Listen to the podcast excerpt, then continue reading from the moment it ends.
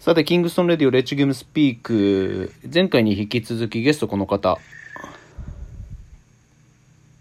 ろしくお願いしはい、ます。銀次です。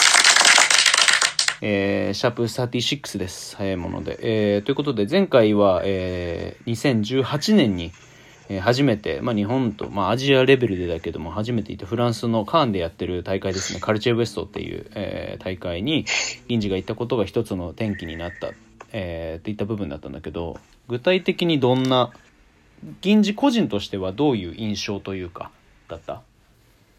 そうですね。なんだろう。あの、海外で僕がバスケしたのが、えっ、と、3つ目で、うん。まあ一つがそのさっき、あの、多分一つ前のエピソードにも出た、えっ、と、アメリカなんですけど、うん。まあ、なんですかね。バスケで有名な、そのヨーロッパっていうくあのくくりだと、まあ、あの、フランスが僕2回目、初めてだったんですけど、うん。やっぱり外国ってすごい感じるものが同じで、うん。うん、こっちの選手にとにかくなくて、向こうの選手にとにかくあるのって、うん。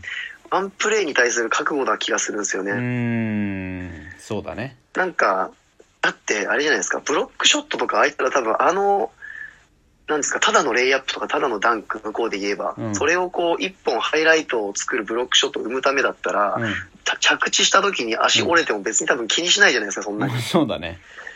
なんかそういうところがうん、やっぱり行くと、そのワンプレーワンプレーにすごいな。すごい感じるんですよね。特にあれですよね。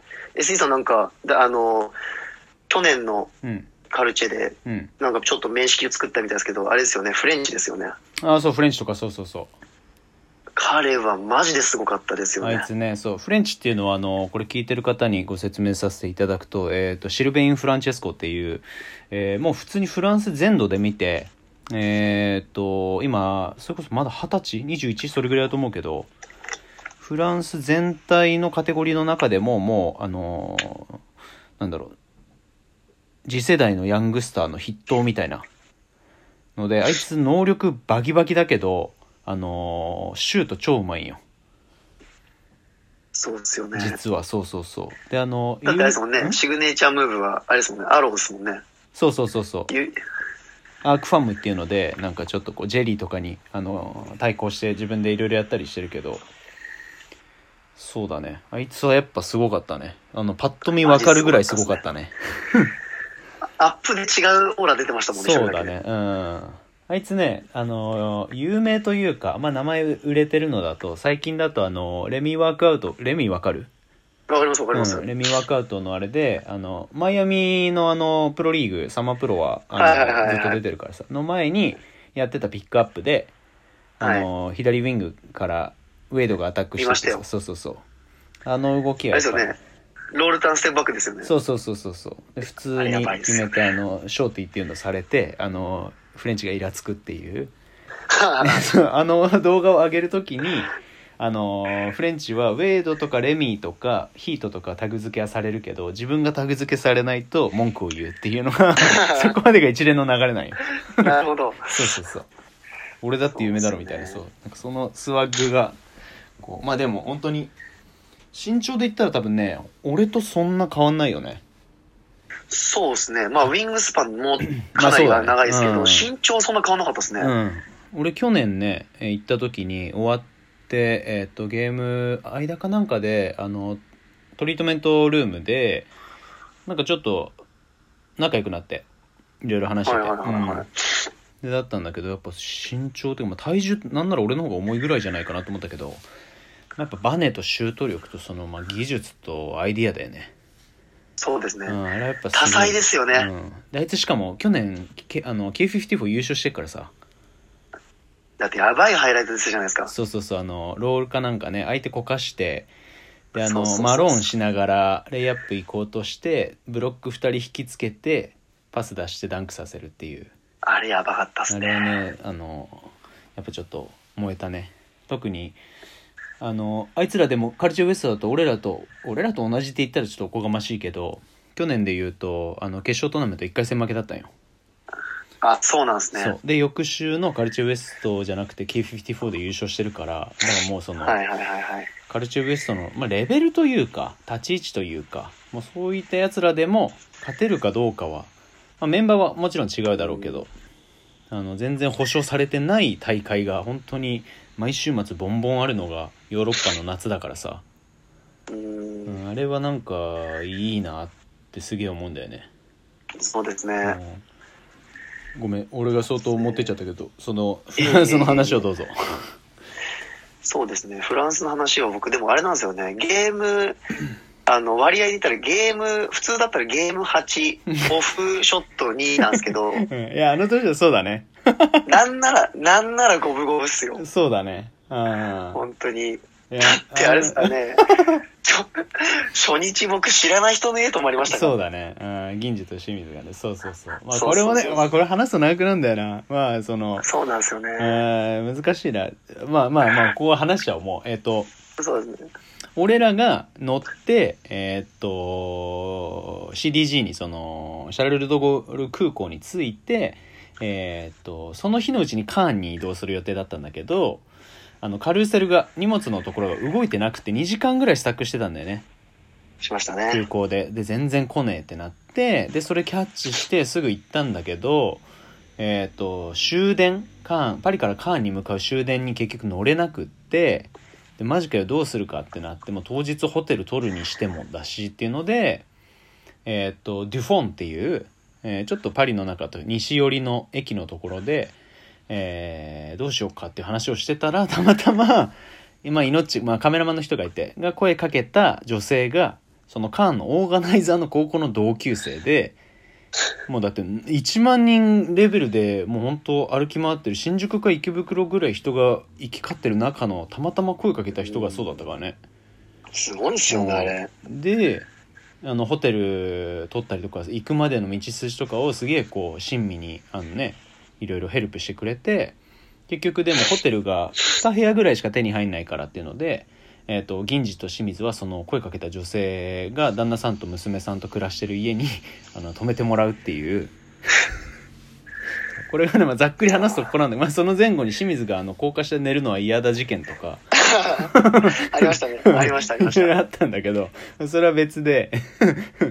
そうそうそう。他にもそうだね。いろいろあったもんな。バスがー。2時間半で着くと思ったら5時間かかるとか。そうですよ。うんそうだね。だから、本当に、これでも話し出すと多分3話ぐらいいとかや本当そうななんだよ。いろいろエピソードかいつまむとそうなんだよな。うんまそうあでも。ですね。まあ、バスケの、その、バスケ関係の、あの、一応、ポッドキャストなんで、うん。まあ、バスケのことで言えうば、んフランス人はあれですね、まあ、フランス人だけじゃないんですけど、ヨーロッパの方の、あの、ボーラーに関しては、IQ めちゃくちゃ高かったですね。いやそうだね。うん。とにかく、あの、そう。能力あるやつよりも意外と、け僕らの代で、あ僕らのあの、なんていうんですか、2017年で言え、18年か17年、どっちかで言えば、うんうん。決勝のポイントガード一番目立ってましたもんいたいたいね。たいた。あのサウスポーめちゃくちゃうまかったですよね。うん。そうそうそうそう。あいつがナショナル入ってるよあれ確かあ、そうなんですね。そうそうそう。ナショナルメンバーが普通に出てくるんだから。ピックアンドロールの使い方やばかったですもんね。ああいつはマジでうまかった。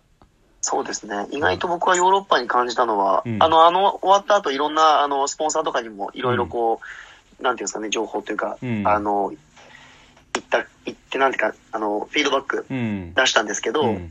やっぱりその、まあ、僕の中で、あの、アメリカとフランス、比べるならっていうところで比較すると、うん。うん、フランスはやっぱり能力ってよりはうん。IQ とかチーム力がすごいこう現れてましたね、うとにかく。んそうなんだよ。ヨーロッパはねそれもあの前回巫女さんの時に言ったけどフランスとドイツでもまたちょっと違うんよ。フランスの方がフランスの方がっていうかやっぱりそのアフリカンフレンチみたいなあの黒人のさえっ、と、はいはいはい。人たちとかっていうのはあのフランスの中でもやっぱり結構いたりするからはい。フランス領、えー、とのアフリカの国に住んでるんですとかあんまり日本だとその、なんだろううーんと知識としては知ってても実感としてあんまりつかみづらい部分でやってる人たちプレイヤーも結構いたりして。そうそうそう。だからね、はいはいはい。思ってるほど花の都パリみたいなああいうそのオーシャンゼリーゼみたいな感じじゃないよね。もっとこうなんかなんていうか俺はよく誇りっぽいっていう表現をするけれどももっとこうね、はいはいはい。あのーなんだろうこううーんプレーなんだプレーダーティーダーティーじゃないんだよな。なんていうのかな。なんかそういうこううーん泥臭さっていうのはねすげえ結構大事にする。でそれに伴う,、うんそうね。そうそうそう IQ とかパス1個取ってもとか去年行った時もねまたすげえ食らうのがねあったんだけどこれはまあ、えっとそこに来た時のやつがあのゲストで来た時に話そうなるほど。そうそうそうそうなんだよなまあ海外はやっぱあいいよねいいですね。うん本当にいいですね。日本にいて映像を見てるだけじゃ100手に入らないものが本当に転がってるからうん、そうですね。あれをねその経験するかしないかっていうのはもう本当にうーんなんだろうな不思議だねと不思議花ぐらい多分ね 違うね。慣れる感で言うと。もうもう一個不思議そうを飛び越えられるぐらいの経験値は一撃でまあそうですね。うん。そうですね。そうだよな。そうですね。だからまあ、まあ僕もやっぱりその ST さんだったり、いろんな、うん。まあいろんな人じゃないですね。特に ST さんがやっぱりいろいろ海外、例えば、えーまあジャンプ10もそうですし、えーイタリアもそうです。し、うん。イタリア、メキシコでしたっけ？メキだね。メキシコうん。もありましたし、台湾のあの話もちょっと出てたり出なかったりみたいな感じで、うんで、フランスもあり、うん。まあやっぱり、うん、仕事があったり、家庭があったり、うん。予算の問題だったりところで、どっかでこうやっぱり、なんていうんですかね、思い切れない部分っていうのがめちゃめちゃいろんな人を持ってると思うんですけど、うん。